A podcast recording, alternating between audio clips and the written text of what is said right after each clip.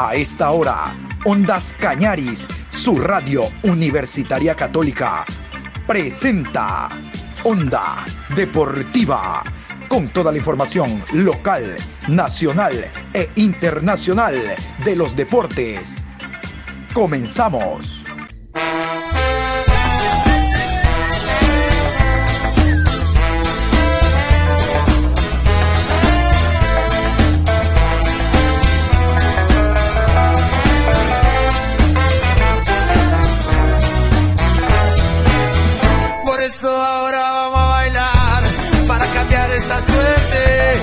Sabemos gambetear para ausentar la muerte.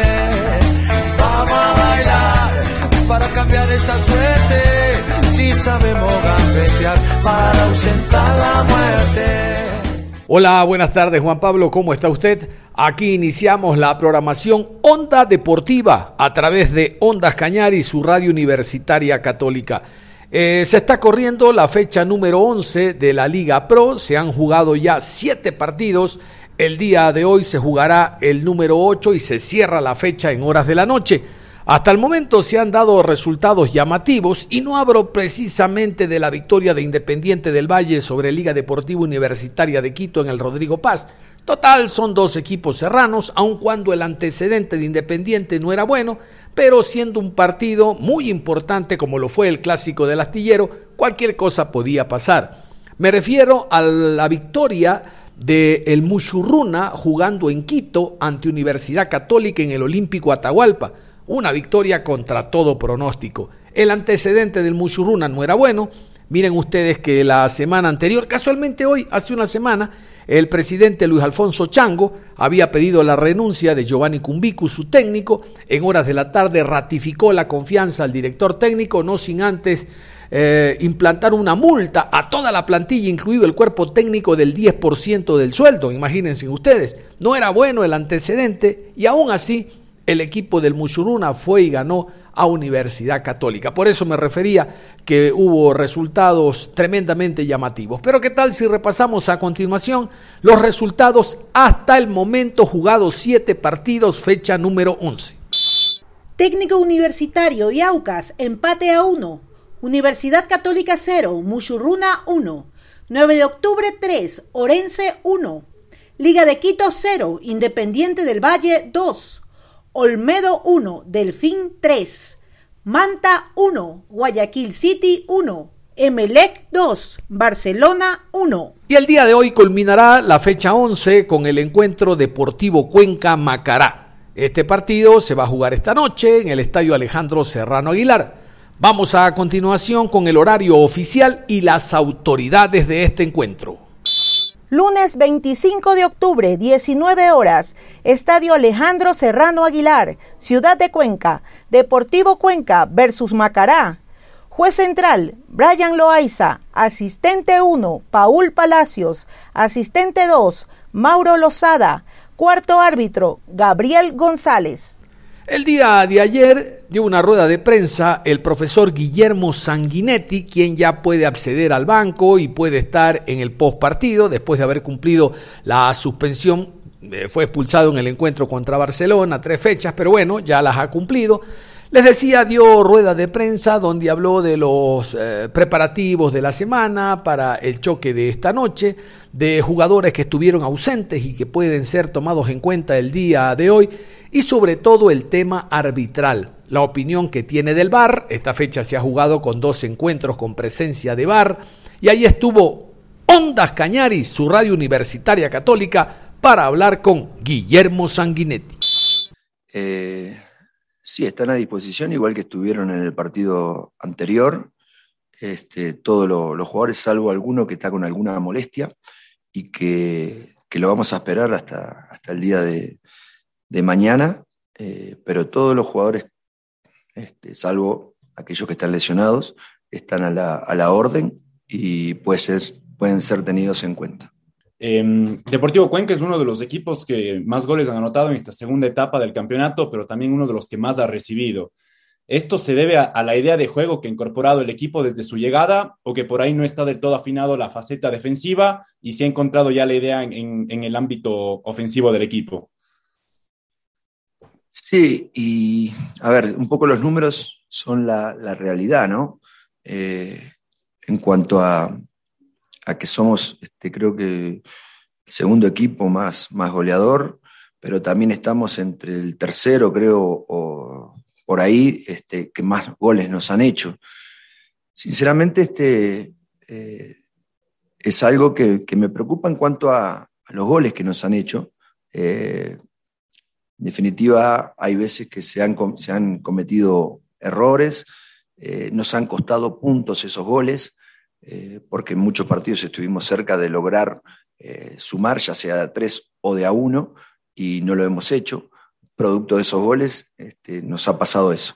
También somos un equipo que genera muchas situaciones de gol, eh, y bueno, son un poco la característica del equipo que hace que, se puedan suceder esas cosas. Si hubiésemos convertido eh, en algunos partidos lo que generamos, creo que seríamos el equipo más goleador y también nos podría haber dado puntos. Yo creo que, es importante encontrar equilibrio. Eh, sí, también en eso de, goles a favor y goles en contra, tenemos más tres. Eso significa que, el equipo tendría que estar en mitad de cancha, de mitad de tabla hacia adelante, eh, porque por lo general sucede esas cosas y no estamos mitad en los puntos mitad de tabla hacia adelante. Entonces, tenemos que eh, seguir creando situaciones, pero tenemos que tratar de mantener el, arco este, eh, más en cero.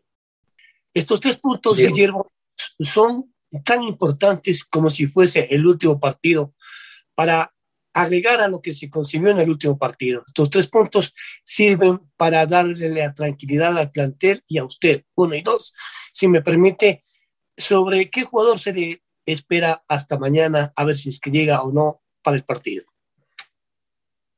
Yo creo que este partido eh, es como le decía a los jugadores desde el arranque de la semana. Eh, los tres puntos son muy importantes para nosotros. Eh, pero va a ser un, rival duro, un rival difícil. Este, ¿Por qué? Porque es un rival que no le genera muchas situaciones de gol, producto de que se cierra muy bien atrás. Entonces tenemos que tener este, paciencia para atacar y sobre todo estar bien parado porque es un equipo que sale muy bien al contragolpe.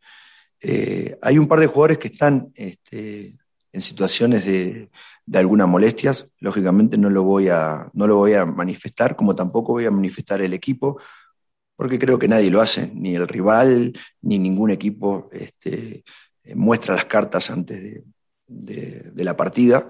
Eh, entonces eso me lo reservo para mí, si bien ya sabemos eh, cuál va a ser nuestra formación, ya sabemos este, quién puede llegar a entrar en caso de que esos jugadores no, estén para el día de mañana y luego John Lester Hidrobo de Radio Ondas Cañares. Hola, ¿qué tal? Buen día, eh, Coquito. Eh, saludos cordiales, profesor. Profesor, si me permite, más que, más que pregunta, quiero una opinión suya. En esta fecha número 11 hay dos partidos que se han jugado con la presencia de VAR.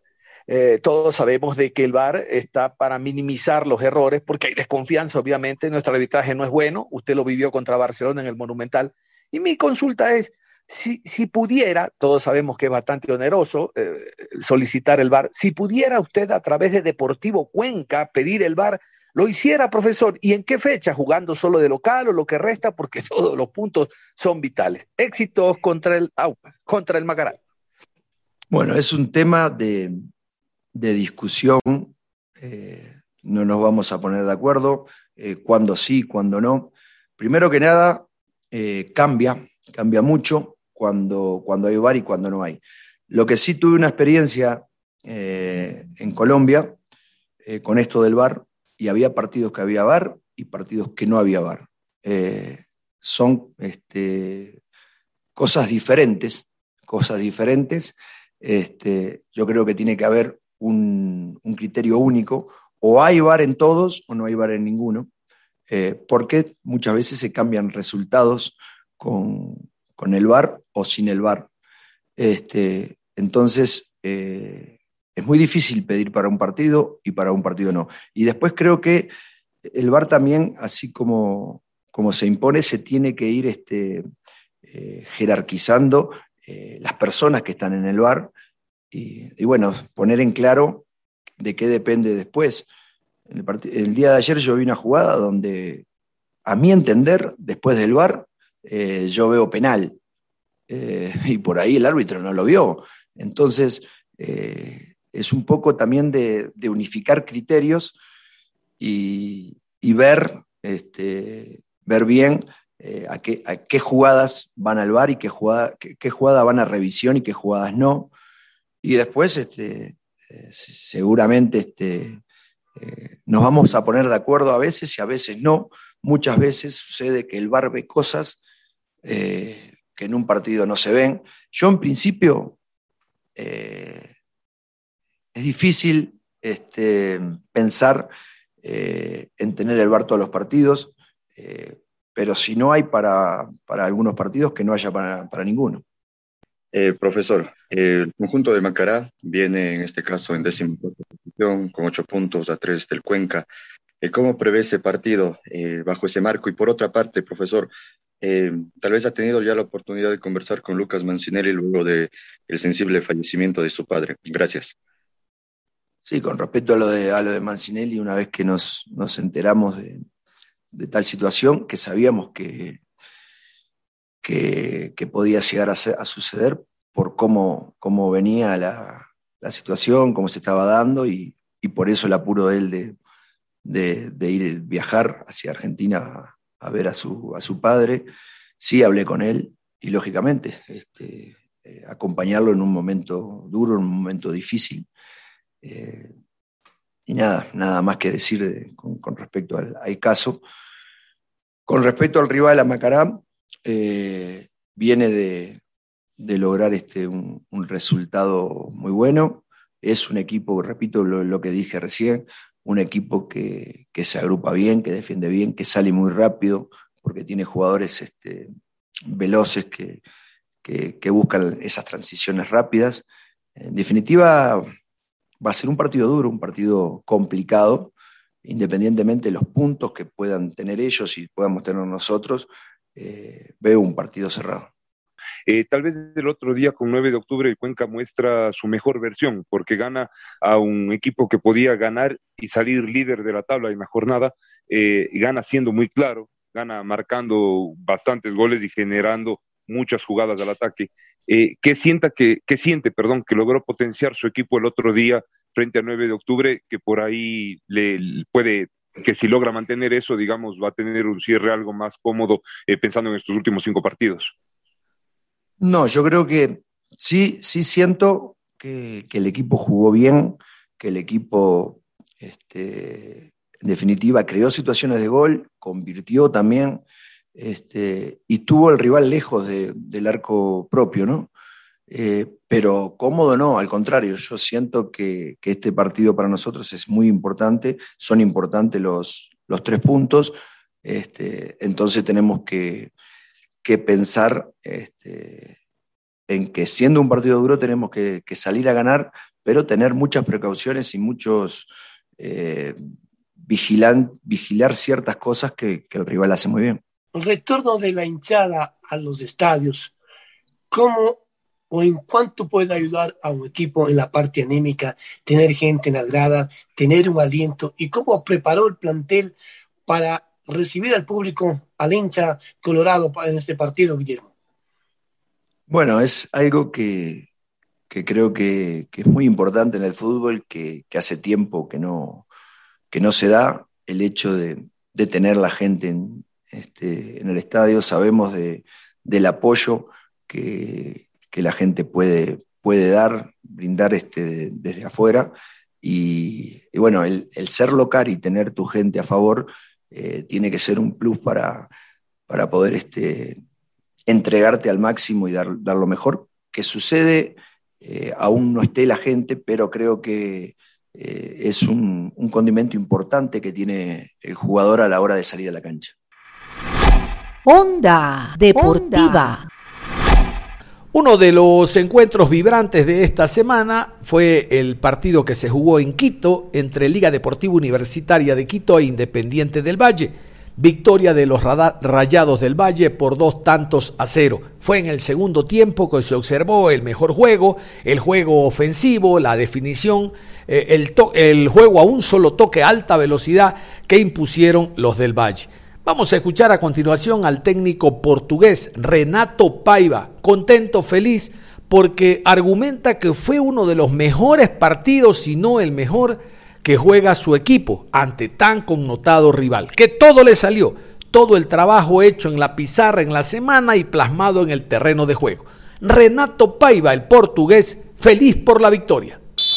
Jugamos contra un grandísimo equipo y sufrimos, Hubo momentos en que tuvimos que sufrir, uh, pero después uh, mi, mis palabras de reconocimiento, de orgullo para mis jugadores. Han hecho un partido, si hay partidos cerca de la perfección, este fue un partido cerca de la perfección. El plan de partido salió totalmente como lo preparamos, los jugadores en, el, en la cancha lo plantearon ejemplarmente, casi a 100%.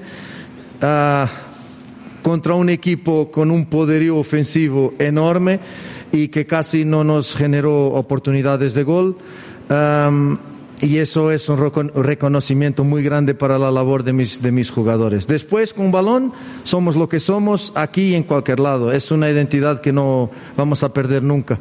Y con balón hoy estuvimos también muy finos podríamos otra vez hacer uno otro gol más porque continuamos con, con, problemas en la definición en el último tiro, pero también está Gavarini, un enorme arquero que, es, es, eh, que nos ha también tapado un otro, un otro tiro. Un orgullo enorme por el trabajo que hicimos aquí, una cancha súper difícil contra un grandísimo club y un grandísimo equipo. Cuanto a su segunda cuestión, pues es solo mirar los resultados del campeonato. ¿Cómo podemos hablar cuando quedan cuatro fechas, 12 puntos y toda la gente está sacando puntos a toda la gente, independientemente de la posición en la tabla? Y hoy se vio Católica y Musurruna. La semana pasada se vio. Entonces, confianza cero. Yo dije en la antevisión que si ganase Independiente, si empatase Independiente o si ganase Liga, no había definición de, campeonato. Imposible. Porque hay seis equipos ah, trabajando para llegar a la etapa. Por lo tanto, esto es partido a partido. No éramos tan malos como se intentó hacer ah, a pesar de los dos menos buenos partidos en casa con técnico y con Manta, pero con un buen partido el 9 de octubre no éramos tan malos y ahora también no somos los mejores porque ganamos aquí 2-0. Sumamos tres puntos, hay Olmedo próxima semana y Olmedo puede ser una trampa, como están siendo todos los equipos una trampa en función de su clasificación. Por lo tanto, no hay definiciones hoy. Hacer lo mismo que hemos hecho hasta ahora cuando empatamos, cuando perdemos y cuando ganamos. Lo mismo nada diferente. Analizar el partido, percibir lo que está menos bien, lo que está bien y analizar el adversario que viene y trabajar durante la semana. No hay nada más a hacer que eso y nosotros no nos movemos, nuestro trabajo no se mueve por los resultados. Si perdemos, estamos todo en todo, se pone todo en cuestión. Si ganamos, nos agrandamos. Nada de eso. Nuestro trabajo de profesionales de fútbol, entrenadores y jugadores es percibir lo que hemos hecho durante la semana, trabajar encima de eso, mejorar, corregir y analizar el adversario. No salimos de esto solo porque somos punteros. Y, bueno, y esta es la realidad de este equipo. Y como digo, como digo, si vamos a analizar el partido con los equipos de, en teoría grandes, empatamos con Barcelona en Guayaquil, empatamos con Emelec en Guayaquil, ganamos a Liga en casa, ganamos a Barcelona en casa y ganamos a Liga ahora afuera. En estos partidos no hemos perdido aún, pero la realidad, por eso yo digo que es trampa, en los otros partidos con los equipos debajo de la tabla, ahí estamos facilitando. Y por eso yo digo, máxima seriedad, teníamos cinco finales Ahora tenemos cuatro y son cuatro finales. Y ya he dicho a los jugadores ahora mismo en el camerino, no piensen que Olmedo, que así, que ya descendió, que no, no, no, son finales, son finales y hay que prepararlas y trabajarlas y jugarlas como tal. Ese es el gran mérito de mis jugadores, fue jugar, hacer goles, controlar el partido y controlar el adversario. Percibíamos muy bien los puntos fuertes del adversario y de ahí los manejamos y los controlamos muy bien. Y nos salió, por eso yo digo en perfección, porque llegar aquí a Casablanca y hacer este partido donde Liga casi no tiene ocasiones, casi no tiene, es de una de un mérito increíble de mis jugadores. Por lo tanto, partido diferente ya en próxima semana, muy diferente, con una especificidad muy propia y trabajar encima de eso, aprender con los errores que hemos cometido y una, una fecha menos y ahora no tenemos margen para continuar a regalar, uh, en especial puntos en casa.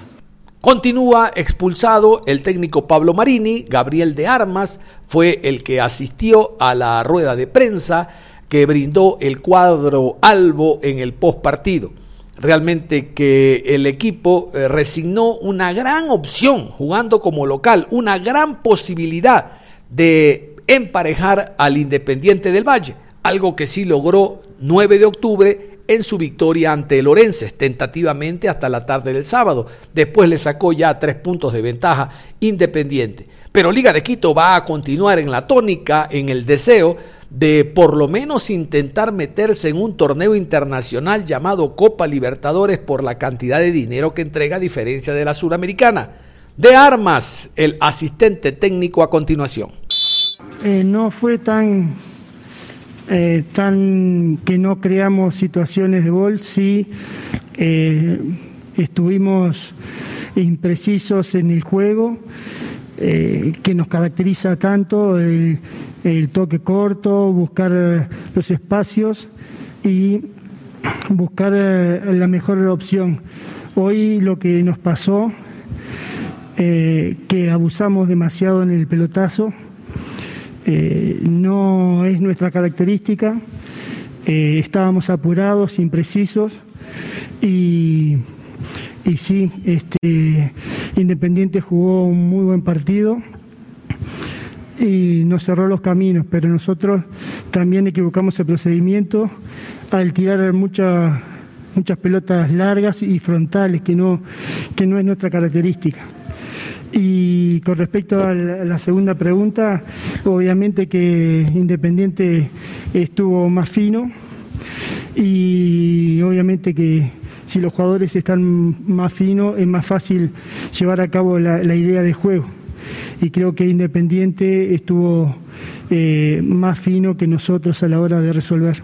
Eh, erramos en los procedimientos, eh, eh, defensivamente en el primer tiempo estuvimos muy bien, no generamos tantas situaciones de gol como, como, los tenemos acostumbrados y de repente por eso es que, les parece que no, no generamos, pero sí generamos pero también, eh, como dije en la pregunta anterior, eh, eh, abusamos de, la pelota larga, de la pelota frontal, que no es nuestra característica, y mm, Independiente estuvo firme, no tuvo errores y, nos, este, nos cortó los caminos.